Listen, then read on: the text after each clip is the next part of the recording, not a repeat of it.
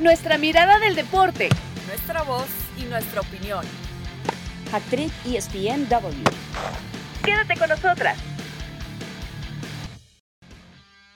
Hola, hola, ¿qué tal? Bienvenidos. Esto es Hattrick ESPNW con el gusto de volvernos a escuchar para compartir diferentes puntos de vista, lo que está sucediendo con el fútbol actual a nivel mundial y hoy con la dicha de escuchar de nueva cuenta ese hermoso acento de nuestra querida Natalia Álvarez. ¿Cómo estás, Minati?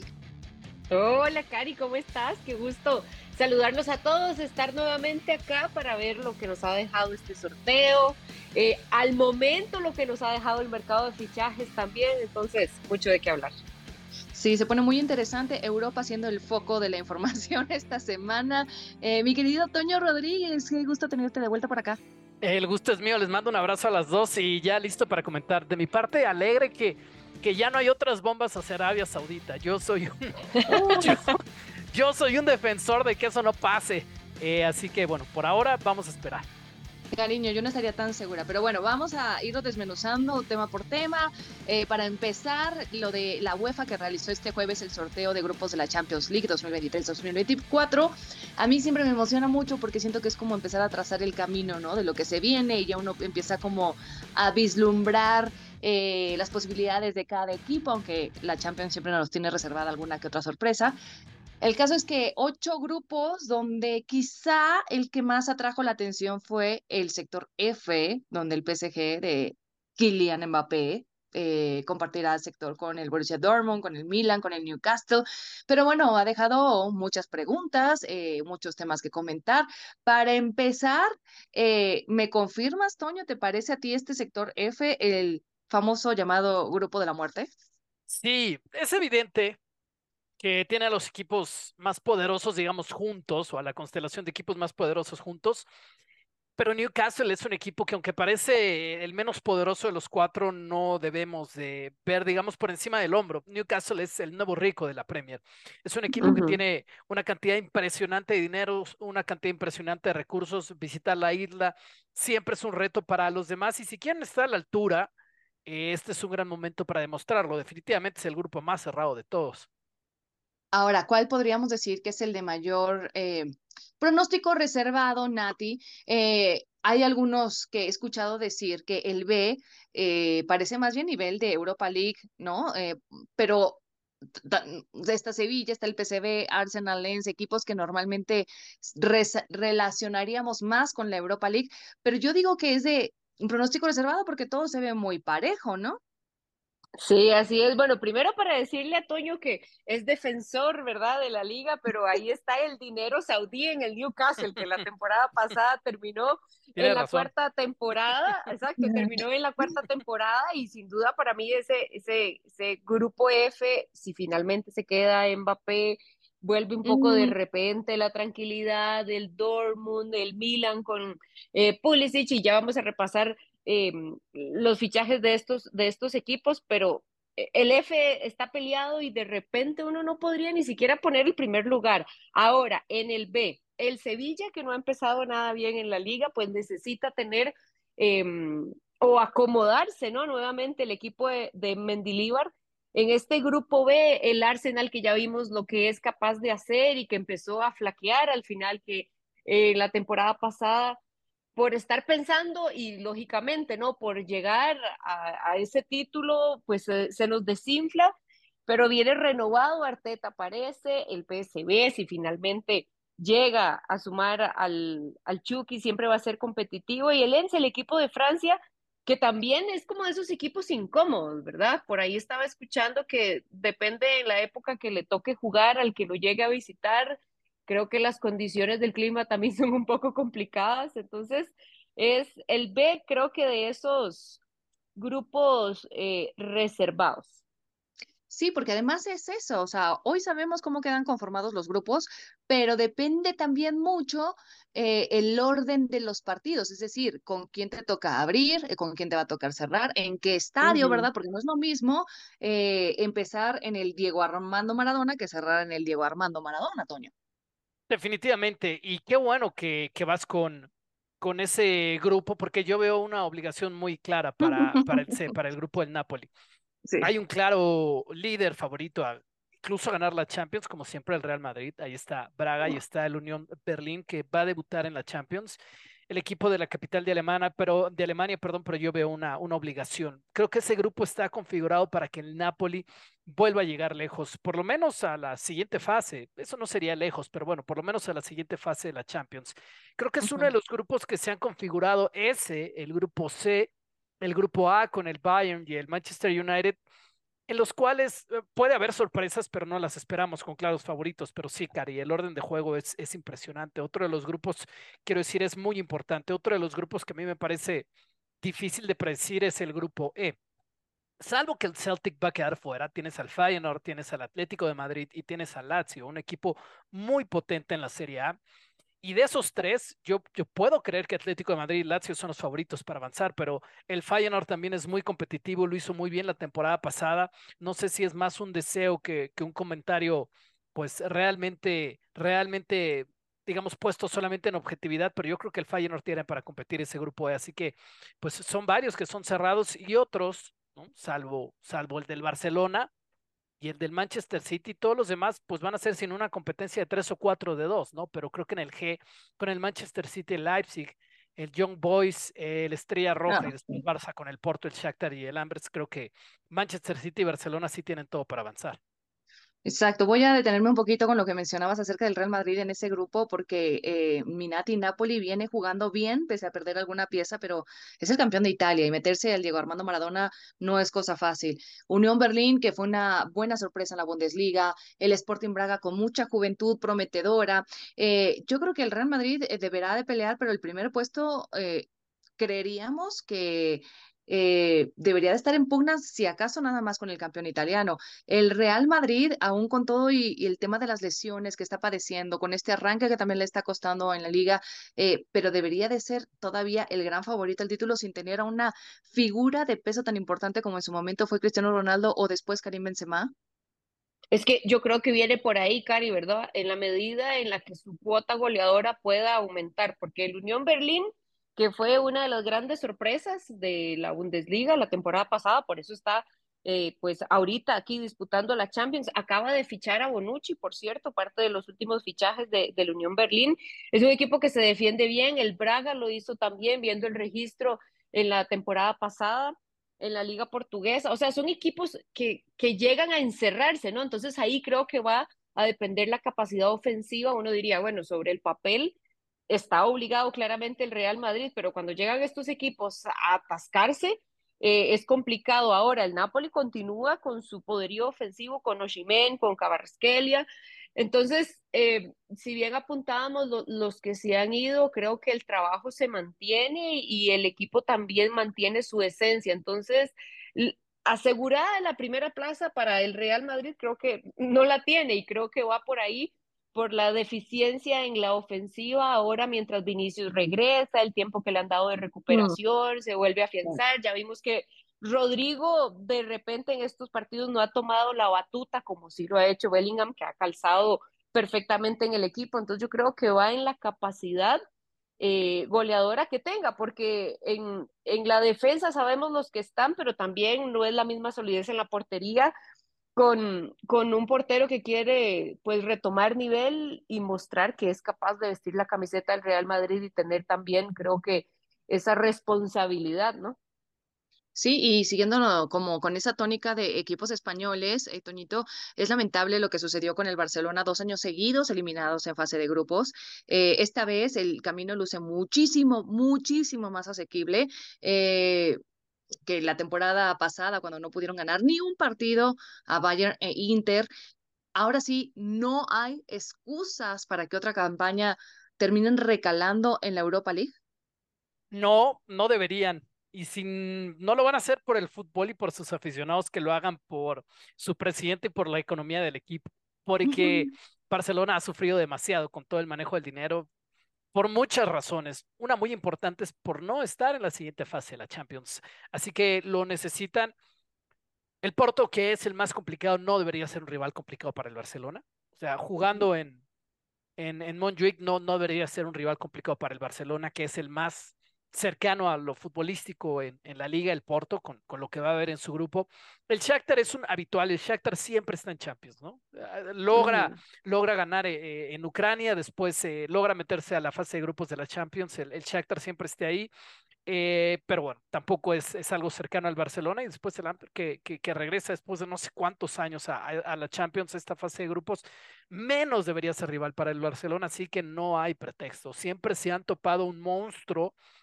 Eh, ahora no va a ser el caso y Barcelona tiene que estar ahí, además asegurando ese primer lugar, no solo estar ahí, asegurando el primer lugar que les permita después en el sorteo pues una llave para, para pensar por lo menos en la segunda ronda de eliminación directa, es decir, avanzar de, de los siguientes. Oye, ahí está la importancia realmente de haber ganado la liga, ¿no? El ser cabeza de serie para quedar ubicado con, con este tipo de rivales. Ahora sí se le abre el camino al conjunto de, de Xavi Hernández. Eh, mencionábamos al Porto por ahí y eso me lleva a pensar inmediatamente en la cuestión de los mexicanos que sabemos que van a tener actividad en la Champions League. Eh, ¿Ves algún mexicano teniendo la posibilidad de trascender en el torneo, Nati? Bueno, a ver, repasando. Eh, sí, bien hecho. puede hacer... Santi Jiménez, ¿no? Sí, sí, sí, yo creo que está entre, bueno, el Napoli, pero no sé si el PCB, ahí está medio trabada la cosa. Eh, Jorge Sánchez, está el caso de Tecatito Corona, que también es un caso que hay que seguir con lupa, a ver qué cómo termina desatándose el nudo, pero bueno, ahí están los mexicanos que estarían teniendo actividad.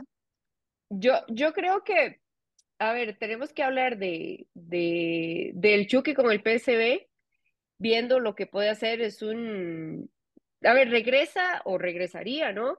A un lugar donde se le quiere, donde ya sabe cómo se juega, eh, cómo, cómo, es el, el, feeling del equipo y buscando una sorpresa o al menos metiéndose ahí en, en puestos eh, europeos, veo al Chucky teniendo minutos y recobrando la confianza que finalmente no había tenido al final en el Napoli. Después, eh, también tenemos en Jiménez, creo que el, el, a ver, no, les ha tocado, creo que grupos fáciles, ¿verdad? Porque el Feyenoord con el Atlético, con el Lazio también, y el Celtic, que al final son equipos incómodos, que no trascienden, pero siempre llegan como como a molestar y por la temporada pasada que tuvo y por el momento que está pasando también el futbolista creo que podría tener un buen desempeño. A mí me encanta lo de, ah, y perdón, me anuncia la producción que en estos momentos cuando estamos, estamos grabando este podcast para todos ustedes, lo del Chucky Lozano se ha hecho oficial al PSB. Así que, pues bueno, ahí está. Entonces, Lozano en Indomin, que se presentaba este viernes temprano para realizar los exámenes médicos, los pasó sin problema y bueno, al parecer ya es una cuestión oficial. Y retomando lo que contabas, Nati, lo de Santi Jiménez a mí me, me genera mucha emoción porque eh, se va a enfrentar a dos de sus pretendientes. O sea, Atleti de Madrid y la Lazio eh, eran equipos que le habían echado un ojito y a este último, de hecho, los enfrentó ya en Europa League, les metió tres goles en dos partidos en fase de grupos. Ah, eh, lo que sí es que está sancionado, eso hay que recordarlo, Toñito, está sancionado por UEFA, dos partidos por el patadón que le dio a Mancini en tiempos extra de Europa League ante la Roma, donde perdió la cabeza y bueno, al Feyenoord le va a costar no tener a su goleador, pero Santi Jiménez creo que es una gran oportunidad de, de mostrarse y de terminar de enamorar a estos equipos que en su momento ya se habían fijado en sus talentos. Sí, el tema de la suspensión no es menor. Dos de, seis partidos es muy doloroso para él, principalmente para el equipo, pero para él, porque este es el gran escenario. Es decir, Santi Jiménez nos deslumbró y deslumbró en la Eredivisie la temporada pasada, siendo muy joven y siendo goleador, pero estas ya son las grandes ligas, ¿no? O sea, está bien, eh, compites hasta por ser campeón de goleo en la Eredivisie, ganas para México con un golazo la última Copa Oro, excelente metiste goles con Cruz Azul, perfecto, este es el gran escenario. O sea, ya arriba de esto, pues solamente va a ser cuando juegue la Copa del Mundo con México.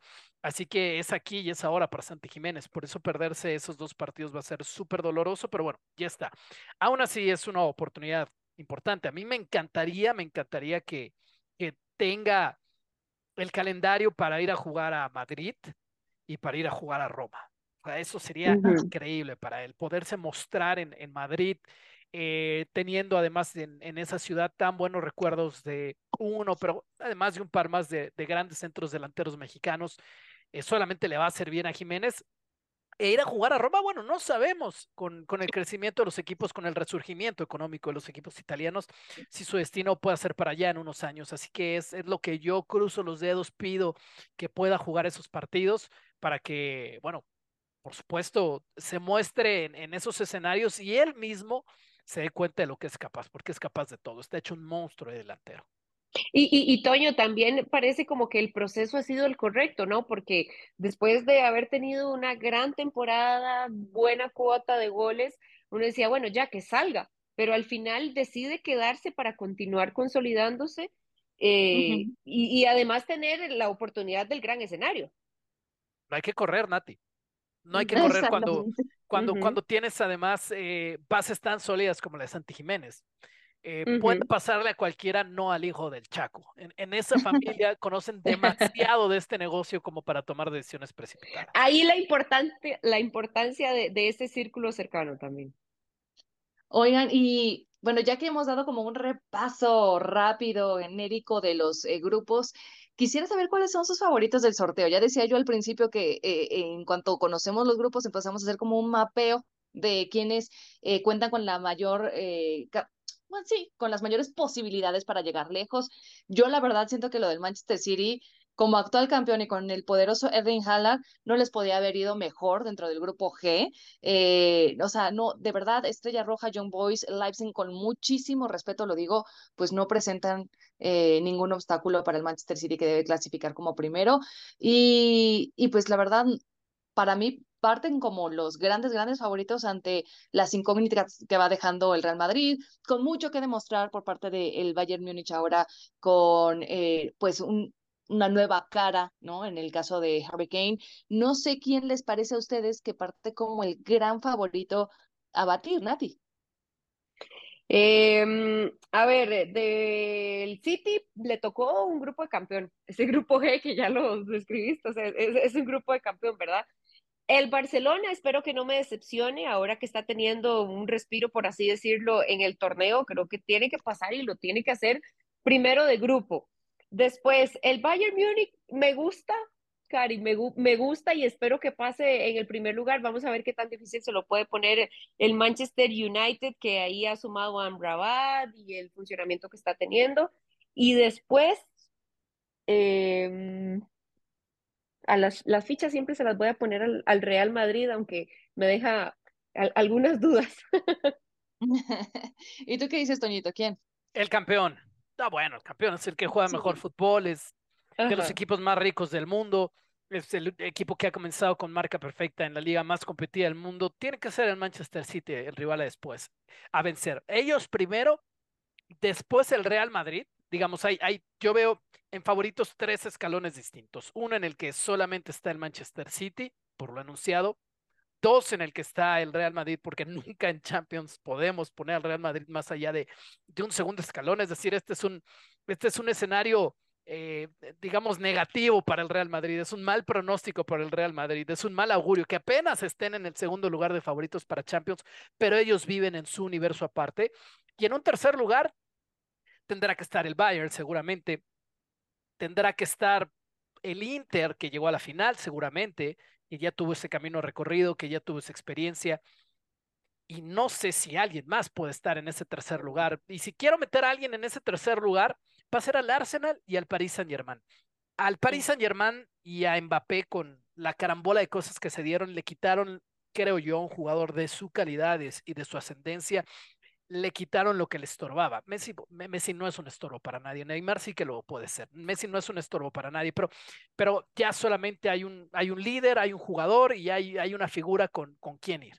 Y ese es Mbappé. Entonces yo creo que él jugando como la única superestrella identificable en este equipo, porque los tres sabemos cuáles son los alcances de Mbappé. Estuvo a minutos de él con su talento ganar una segunda Copa del Mundo, solamente porque se topó con Messi. Pero bueno, el caso es que es un jugador suficientemente bueno. Para mí, el mejor jugador del planeta, incluso por encima de Messi. Es una opinión personal, pero si ustedes me dicen que Messi está perfecto, también el caso es que creo que Mbappé es tan buen jugador de fútbol que él solo puede cargar al Paris Saint Germain mejor que en los últimos años para hacer una actuación muy importante en la Champions. Muy importante me refiero a llegar a la final otra vez.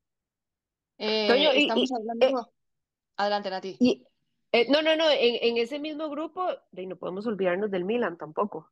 Pues en la medida que pueda resolver su grupo y por lo que hizo la temporada, eh, no podemos olvidarlo tampoco por ahí. El, el, punto débil, la defensa, sí, ya lo vimos, pero por eso decía, ¿no? En la medida que pueda defender mejor junto con el Dortmund, eh, veremos si logra clasificarse, si se sigue haciendo fuerte en la competencia. Eh, hablaba exquisitamente, Toño, acerca de las virtudes que tiene Mbappé y creo que estamos frente a este cambio generacional que ya se venía anunciando desde años atrás. Ustedes son unos jovenazos, yo un poco más veterana que ustedes, poco, ¿eh? Poco. Pero ah, por eso estamos, estamos, exactamente en la misma línea, Cari, así que ni le juegues. Oye, pero lo suficiente para contarles, una mínima diferencia, pero lo suficiente para contarles que eh, de, de la era de Messi, Cristiano, es que es la primera Champions que vamos a tener sin estas dos figuras en 21 años, en 21 años. Ustedes eh, ya se habían percatado de esto. ¿A qué les sabe esta primera Champions sin Messi y sin Cristiano? Deben de ser Mbappé y Erling Haaland y no se me ocurre nadie o más claro que ellos dos para levantar la mano como relevo generacional, Toño? Eh, si, si, hay alguien más, puede ser Jude Bellingham. Es muy joven y es muy injusto siendo tan joven que, que pongamos esa presión, sobre sus hombros. Pero bueno, ¿qué presión vamos a poner nosotros? Si él ya firmó por el Real Madrid por 100 millones en una venta, o sea, más presión ya no puede tener ese chico y ha respondido fenomenal. Esa presión es muy temprano, pero ha respondido fenomenal. Si hay alguien por la camiseta que está vistiendo es Jude Bellingham, aunque no, no está al nivel de Mbappé campeón del mundo, y no está al nivel de, de Erling Holland, que es el, monstruo de meter goles en el mejor equipo o en el mejor club del mundo. Así que si hay alguien más, yo pondría a Jude Bellingham, pero bueno, es, es, raro no tener a Messi, no tener a Ronaldo. Ya era raro no tenerlos a los dos compitiendo en finales, ganando títulos, porque no solamente es que estaban, es que estaban trascendiendo y llegaban y se enfrentaban entre ellos, etcétera, etcétera. Y para, para mí empezó a ser raro desde hace tres años, ¿no? Desde que uno dejó de vestir de blanco y el otro de blaugrana comenzó a ser raro y ahora se confirma nada más que, pues, que, ya está, que, que, pasamos a la siguiente era en Europa. Exacto. Minati, ¿algún tipo de melancolía al respecto? No, sí, sí, y también además verlos, ¿no? Que cada uno ha tomado su rumbo, destaca donde sea que vayan a estar o donde sea que se vayan a retirar es una era que ahora debería de aprovechar y uno, dice, bueno, el podio debería de tomarlo Mbappé, ahora bien, ¿de qué forma va a poder arroparlo Luis Enrique después de la salida de Neymar, después de la salida de Messi y también el feeling que le quiere dar Luis Enrique a este equipo para que Mbappé, como decía Toño, pueda tirar él solito del carro y pueda sacar adelante un PSG que ya vimos que no está en un grupo nada fácil después de Erling Haaland, que finalmente tuvo una muy buena temporada, pero creo que en los últimos partidos sí esperábamos un poco más de él, sabemos lo que la bestia deportiva que es, pero al final nos quedamos con ganas de algunos goles más, si bien es cierto, ya vimos que fue galardonado como el mejor del año por parte de la UEFA después de em, tener una gran presentación que ojalá pueda mantenerse para esta temporada que se nos viene y, y, y Bellingham sin querer se está ya tirando el carro del Real Madrid con todo y todo lo que es su juventud, está dando la altura, está dando la talla y, parece que puede dar aún más, ¿no? Tomando en cuenta el, talento que tiene y ojalá puedan también el resto de sus compañeros pues colaborarle un poco más. Yo creo que ahí está el podio de lo que esperamos mucho. De repente algún otro joven puede levantar la mano, pero para mí son esos tres los que tienen que levantar la mano y hacer la competencia suya y lucirse. Pues este camino está por comenzar, eh, edición Champions League 2023-2024. Este 19 de septiembre arranca con la fase de grupos y cerrará el 1 de junio de 2024 en el mítico Wembley en Londres. Hasta aquí dejamos ese tema de Champions League. Hacemos una pausa en Hattrick y ESPNW y volvemos rapidito. Actriz ESPN. De regreso en Hattrick ESPN W y vaya semanitas las que hemos estado teniendo, eh, volteando de un lado a otro en confirmaciones de fichajes, jugadores que cambian de equipo, que cambian de camiseta y lo que está sucediendo con Arabia Saudita, que ha soltado cartera y que se está haciendo de jugadores que ni siquiera nos imaginábamos que en esa mediana edad podrían viajar hacia un fútbol o hacia una liga como la de Arabia Saudita. En fin, ha sido todo de verdad un tema, sobre todo para Europa, que la liga, la Premier League, la Serie A, la Bundesliga, la League On están terminando este viernes con todos esos fichajes y esta irrupción inédita de Arabia Saudita llevándose estrellas de primer nivel a una edad temprana. Eh, haciendo una recapitulación rápida, el fútbol saudí cuenta ya con Cristiano Ronaldo, como sabíamos, y bueno, este verano añadieron elementos como Karim Benzema, N'Golo Kanté, Sadio Mané, Roberto Firmino, por mencionar nada más algunos. Y pues bueno, está de locura los movimientos en el fútbol internacional de cara a la temporada 2023-2024. Eh, ¿Qué te parece, Nati, esta situación con el mercado muy marcado por los grandes fichajes que ha tenido Arabia? A ver, todo es parte de un plan, aparentemente, ¿no? Todo es parte de un plan por Arabia, por Arabia que quiere ir por ese Mundial 2030-2034, además quiere tener una selección más competitiva. Por ahí se dice que negocia con España para que no se metan los planes de ellos para poder albergar ese Mundial. Además cerró un negocio con la Liga Española para patrocinarlo y ellos dicen que no quieren inflar el mercado europeo, pero a ver, cerca de un tercio de los 1.500 millones aproximadamente que han podido movilizar en esta venta de fichajes terminan en los clubes europeos. Entonces yo creo que todo va de un plan de la mano de querer cambiar la imagen que se tiene eh, de Arabia con respecto al mundo y se está volviendo claramente un mercado muy atractivo para los futbolistas que de repente no encuentran opciones o que nadie los quiere en ese momento competitivo en el que están y quieren asegurar ¿no? su, su futuro. Y creo que son muchos. Cristiano Ronaldo lo dijo cuando él se fue. Eh, esto va a seguir y va a aumentar y cada vez va a ser más competitivo. Ahora hay que darle tiempo al proyecto a ver si se puede desarrollar de buena manera. Seferín decía hace poco que, o al menos decía que no le permitió a estos clubes todavía estar en Champions con total razón, porque yo creo que afectaría muchísimo el espectáculo por el nivel que todavía no han alcanzado. Pero parece que es un plan mucho más grande, más allá de, de estos tantos jugadores que ya mencionaste que se están yendo a la Liga Saudí. Pero es un plan sustentable, Toño, porque yo lo platicaba en la edición pasada de Hat Trick. Eh, a mí me parece un intento como lo que en su momento vivimos con la Liga China, de soltar la cartera por hacerse de jugadores sumamente talentosos, pero no hay eh, un fomento, un desarrollo, eh, no hay un plan ¿no? a futuro, porque ellos mismos no generan jugadores. Entonces, ¿qué tanto puede ser sustentable en el tiempo el estar soltando y soltando billetazos, millonadas por jugadores, cuando tú mismo no tienes un plan diseñado para desarrollarlos, como si la, pasa en las grandes ligas europeas.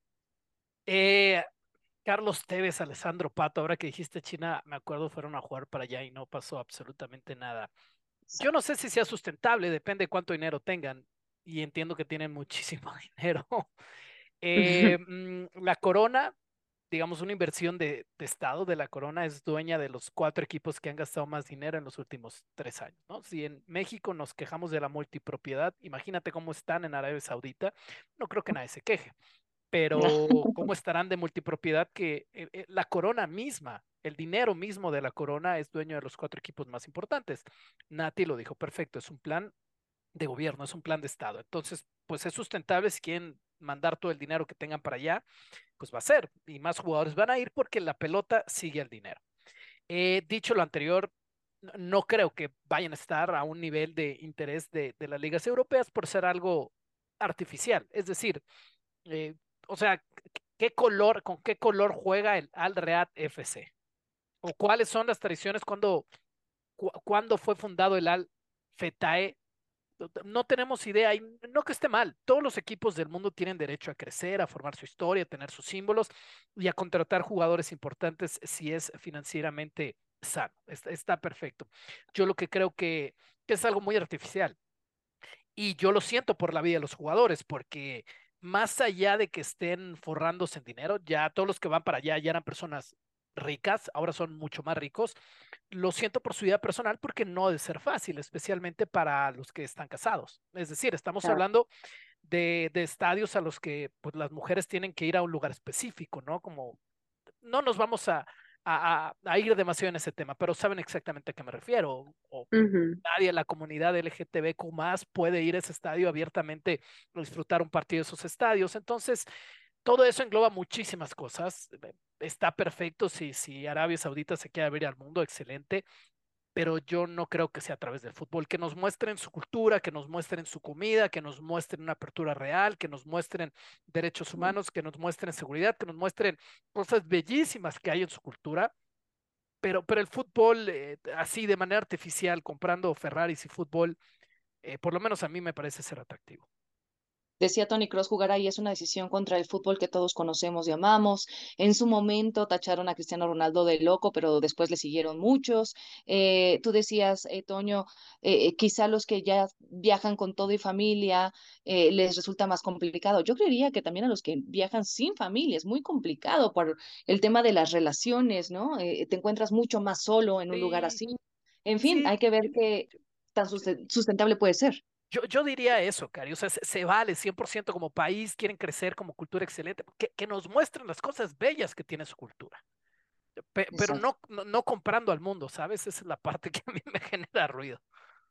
Sí, sí, sí a, menos de que se vayan, Cari, como Neymar, que eh, les traen las personas que necesitan en la casa, que no sé cuántas personas le, les, le puedan servir a Neymar. Que, que, que, que creas, que creas santos ahí dentro, ¿no? O sea, que si, exacto, si él tu, quiere. Tu ciudad brasileña allá adentro.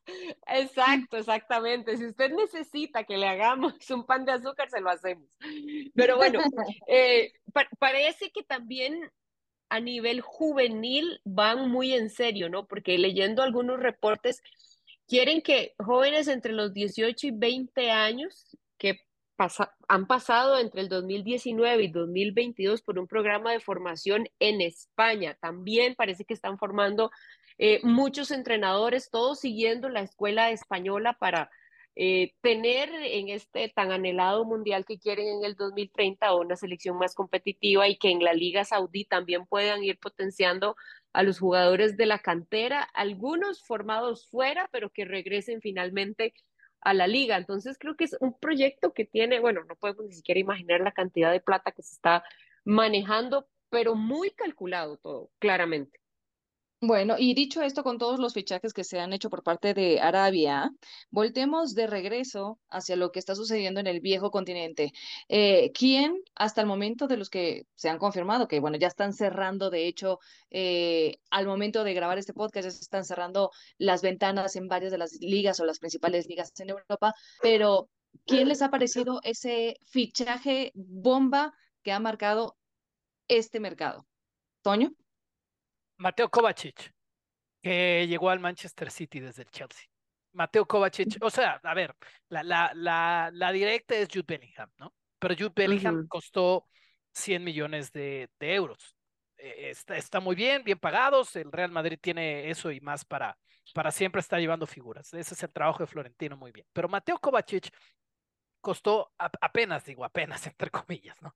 Apenas arriba de 30 millones de euros para el tipo de jugador que es ese mediocampista que llega al Manchester City. El Manchester City no hizo grandes movimientos porque no necesita hacer grandes movimientos. Vende muchos jugadores juveniles a, la Championships, a, otros equipos en la Premier. Y, gastaron esos 30 millones de euros en Mateo Kovacic, un, un mediocampista tremendo croata, cuatro veces campeón de Champions, tres veces con el Real Madrid, una con el Chelsea. Este tipo a donde va, gana la Champions y está llegando al campeón de Champions. Está jugando muy bien, ya titular con equipo en la Premier, con el equipo, perdón, en la Premier. Y, yo creo que fue un robo lo que hizo la dirección deportiva del Manchester City con, Pep Guardiola. Fue un robo, le robaron al Chelsea pagando nada más esos 30 millones. Está jugando, está volando en ese medio campo con Rodri por momentos mejor de lo que juega con Gundogan para mi gusto el medio campo del Manchester City, así que le salió perfecto. Kovacic para mí es el mejor fichaje de este verano. ¿Y Nati? Y me interesaría mucho ver cómo lo va a utilizar Guardiola, ¿no? Que generalmente hace evolucionar Toño o termina de desarrollar a, todos los futbolistas. Yo me voy por Harry Kane. Ah, em, Sí, me, me, me, gusta Harry Kane y cómo lo dejó ir el Real Madrid, que debe estarse jalando la peluca ahorita por, por la situación que está pasando con Vinicius. que si bien es cierto ya, eh, pues está grande, ¿no? En la medida que estamos manejando ahora los jóvenes, a mí me gusta Harry Kane porque le costó salir, creo que salir de, del fútbol inglés y él creo que también sentía la necesidad de salir y demostrarse en otro fútbol. A mí me gusta Harry Kane, lo que ha hecho, creo que siempre hay un periodo de, de ajustarse al equipo y a él, igual que Jude Bellingham, que creo que es el número uno, pero como para abrir ¿no? el, el abanico de, de, opciones y ver otros fichajes. Eh, parece que no, no, le ha pesado salir, tener la responsabilidad goleadora, se ha acoplado bien al equipo, creo que el equipo también lo necesitaba entonces, iba a tener mucha responsabilidad después del grupo que le toca al, al Bayern Múnich. Entonces, me gusta, me, me, gusta Harry Kane, primero por las dudas que se tenían alrededor de él cuando se cuestionaba mucho si llegaba o no al, al Real Madrid y finalmente logró llevárselo al Bayern Múnich. A mí también me gusta lo de Harry Kane porque siento que el Bayern, ya huérfano de delantero eh, desde la marcha de Lewandowski eh, en 2022 al Barça, ellos sí se pusieron las pilas, ¿no? Como el Real Madrid que se quedaron un tanto dormidos. Y lo de Harry Kane por 110 millones de dólares, sin contar variables, ¿verdad? Eh, pues se ha convertido en el fichaje más caro en la historia del club y de la Bundesliga. Y sabemos lo que es el Bayern Múnich, esa máquina alemana perfecta que, que, que trabaja únicamente por conseguir resultados. Entonces, eh, siento que es un salto de calidad también para Harry Kane, que es un ganar-ganar para tanto el club como para el jugador. Eh, me encanta, ya nada más está, pues, digamos, sobre el papel luce muy bonito, falta verlos ya en el terreno de juego, qué tanto funciona a lo largo de la temporada. Y por ahí, no me acuerdo cuál de los dos mencionaba lo de el Barcelona, me parece que después uh -huh. de haber tocado el punto de lo del Real Madrid, el Barça que por todos los medios ha intentado resolver los problemas económicos que ha arrastrado desde hace tiempo y que sabemos que se desprendió de figuras que le costaban mucho en, en, en la plantilla, ¿no? Salarios que suponían muchísimo como el de Busquets, como el de Alba, así que se hacen de Dembélé, eh, perdón, se deshacen de Dembélé, que se fue al PSG por 50 millones, eh, van saneando ahí sus finanzas. ¿Les parece que han hecho los movimientos suficientes para poder brillar esta campaña en Europa, Toño? Han hecho lo que han podido con lo que han tenido. Eh, yo creo que en zona defensiva les faltó. Joao Félix tampoco es una respuesta de gol, no lo ha sido eh, en la Liga Española, por lo menos. Y yo creo que han hecho lo que han podido. ¿Tiene el equipo lo suficiente para ser campeón de España? Sí, claro, son los campeones de España. Yo creo que el Real Madrid está armado, sin embargo, y a lo que el Barcelona lo, puso en la historia y en la última época también es, su cantera. Y de eso van a tener que seguir dependiendo, pero esos procesos llevan tiempo. Con esto quiero decir que el Barcelona está lejos de ser un candidato a Champions. Entonces, yo creo que este equipo se, se reforzó lo que pudo, creo que está todavía con una distancia considerable ser un equipo de primera línea europeo, pero su cantera los va a salvar seguramente. Para eso faltan varios años. Ahora, sí, correcto. Dígalo. Yo, yo creo que este Joao Félix Toño es de esas apuestas, o sale bien o sale mal. Vamos a ver si con Xavi puede funcionar, porque no pudo con el Chelsea, no pudo con el Atlético, no era el favorito para llegar al equipo. Y finalmente parece que es su última oportunidad en un equipo grande para demostrar el talento que en algún momento le habíamos visto. Y de los buenos fichajes, o al menos de los buenos resultados, Cari, si finalmente se completa lo de Joao Cancelo a esta hora, ¿verdad? Que estamos grabando el, el podcast, yo creo que podría ser una muy buena incorporación al Barcelona, viendo la necesidad en los laterales que tiene, ¿verdad? Primero en la derecha, que también puede jugar en la izquierda. Gundogan me parece que también ha llegado eh, a ocupar un espacio importante en el equipo, además de la experiencia que tiene. Apuntadas las salidas, hay que eh, hablar de Ansu Fati, que finalmente tampoco pudo como eh, después de las lesiones y demás, ¿verdad? Sorprender con el talento que se sabe que tiene, entonces se va para el Brighton. Creo que hizo malabares con lo que tenía por ahí eh, Íñigo Martínez, que llega en la central, una necesidad que también tenía, no sé si finalmente va a salir Eric García, pero dentro de las posibilidades económicas que tenía y lo que ha traído, me parece que el Barcelona pudo finalmente hacer una buena caja y contratar bien para las necesidades que tenía. Y es que lo del Barcelona tenían demasiado trabajo, tarea por hacer para sanear tanto lo deportivo como lo económico, y ahí van paso a paso, que no iba a ser de un día para otro, ¿verdad? Y, y bueno, el juego de la silla se llama esto en Europa y ya también en Arabia, ¿verdad? Cómo van cambiando los jugadores de equipo, de camiseta, eh, se pone muy divertido y divertido también nuestro podcast, pero ha llegado a su fin. Así que eh, gracias, Toño Rodríguez, Natalia Álvarez, y gracias a ustedes por escucharnos y por seguir compartiendo este podcast. Nos despedimos ya, pero nos escuchamos la siguiente semana con mucho más de lo que también nos haya dejado este mercado de fichajes y los temas de la actualidad en el fútbol. Hasta la próxima. Nuestra mirada del deporte. Nuestra voz y nuestra opinión. Esto fue Hack Trick ESPN W.